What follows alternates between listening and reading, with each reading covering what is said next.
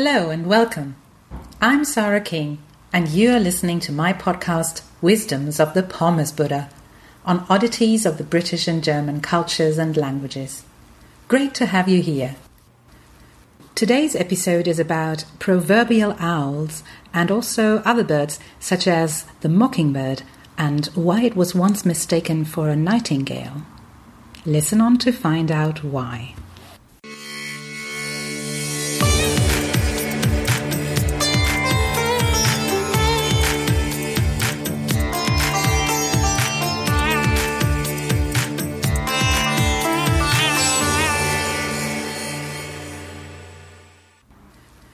In a recent conversation with friends, the German saying, "Wat dem einen sin Uhl ist dem anderen sin Nachtigall," literally, one man's owl is another man's nightingale, came up.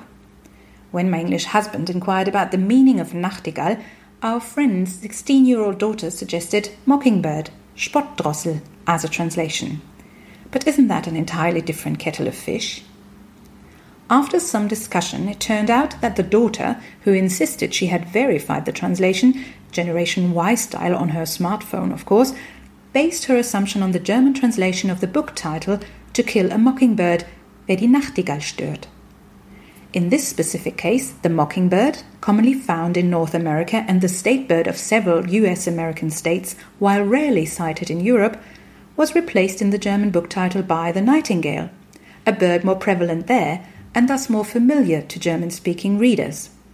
Besides, Wer die Spottdrossel stört just hasn't got this certain ring to it, does it? Translation theorists refer to this seeming mismatch as pragmatic translation or cultural substitution, meaning that a culture specific word is replaced with a target language word with a different meaning but a similar impact on the target reader.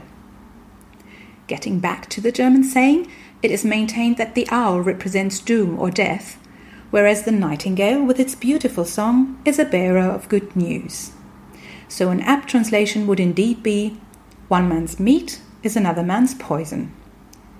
My favorite use of the German Nachtigall, however, is in the Berlin figure of speech Nachtigall, ich hör da trapsen, which refers to the speaker's hunch or premonition about something. Perhaps a ghost driver? Hear more next week. The Pommes Buddha says, when the nightingale traipses, there is no escape. That was it for today. Thank you so much for listening. You can read this text on my website www.pommesbuddha.com. If you liked this podcast, please do subscribe to it. Take care and hear you soon.